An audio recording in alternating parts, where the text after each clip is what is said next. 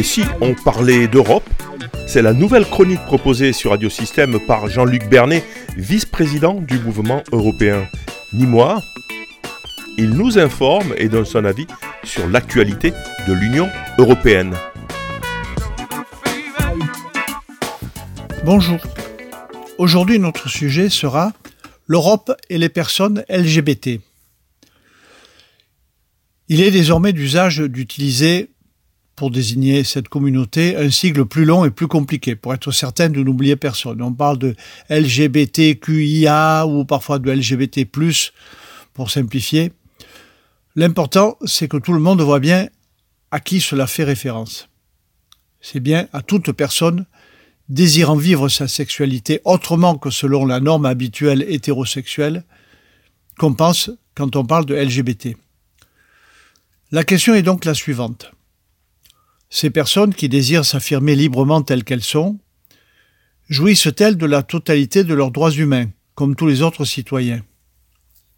En théorie, oui. Et cela est désormais précisé dans tous les textes législatifs, qu'ils soient européens ou non, rappelant que toute forme de discrimination est interdite, dans l'emploi aussi bien que dans les différentes formes de la vie sociale que ce soit le recours aux services administratifs, l'accès aux espaces publics, aux établissements culturels ou sportifs, etc. Évidemment, il en va différemment de la vie privée. Là, la chose est tout de suite beaucoup plus compliquée. Mais quoi qu'il en soit, si on demande à ces personnes qui se revendiquent de la communauté LGBT si elles subissent encore des formes plus ou moins ouvertes, plus ou moins brutales, d'oppression, d'humiliation, d'exclusion, voire même parfois de violence, la réponse est souvent oui. les études réalisées dans les différents pays montrent d'ailleurs que si la situation s'améliore, le rythme de cette amélioration reste assez lent.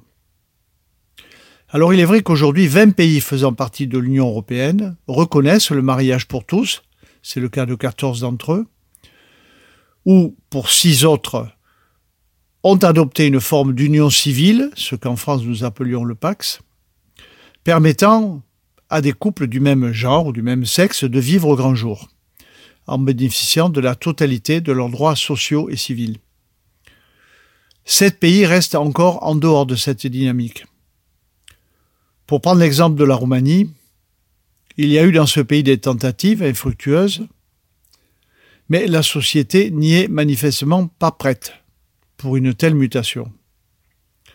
Ailleurs, au contraire, la société avait dans un premier temps rejeté cette réforme et en fin de compte, ce sont les autorités qui ont pris les devants. En Slovénie, par exemple, un référendum avait dit non à la question posée, qui était celle de l'adoption d'un projet de loi allant dans ce sens, et c'est finalement la Cour constitutionnelle qui a considéré que ce refus était contraire aux valeurs européennes de non-discrimination et qui a obligé le Parlement slovène à rendre légal le mariage entre personnes de même sexe.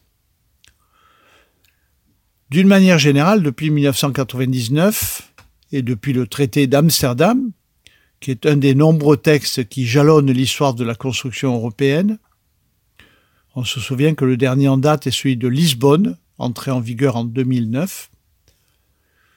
Depuis 1999 et le traité d'Amsterdam, donc, l'Union européenne a compétence pour agir en cas de discrimination fondée sur l'orientation sexuelle. L'article 6A du traité le dit clairement. Et depuis lors, de nombreux textes ont été adoptés et des mesures ont été prises pour étendre la protection juridique et sociale des personnes LGBT.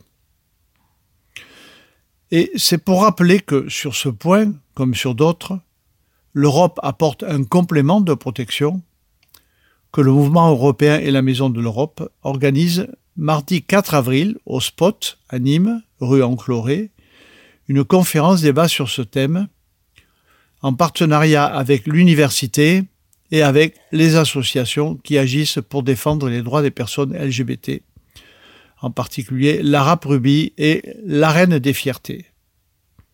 Donc n'hésitez pas à vous rapprocher de la Maison de l'Europe pour avoir plus d'informations sur cette manifestation.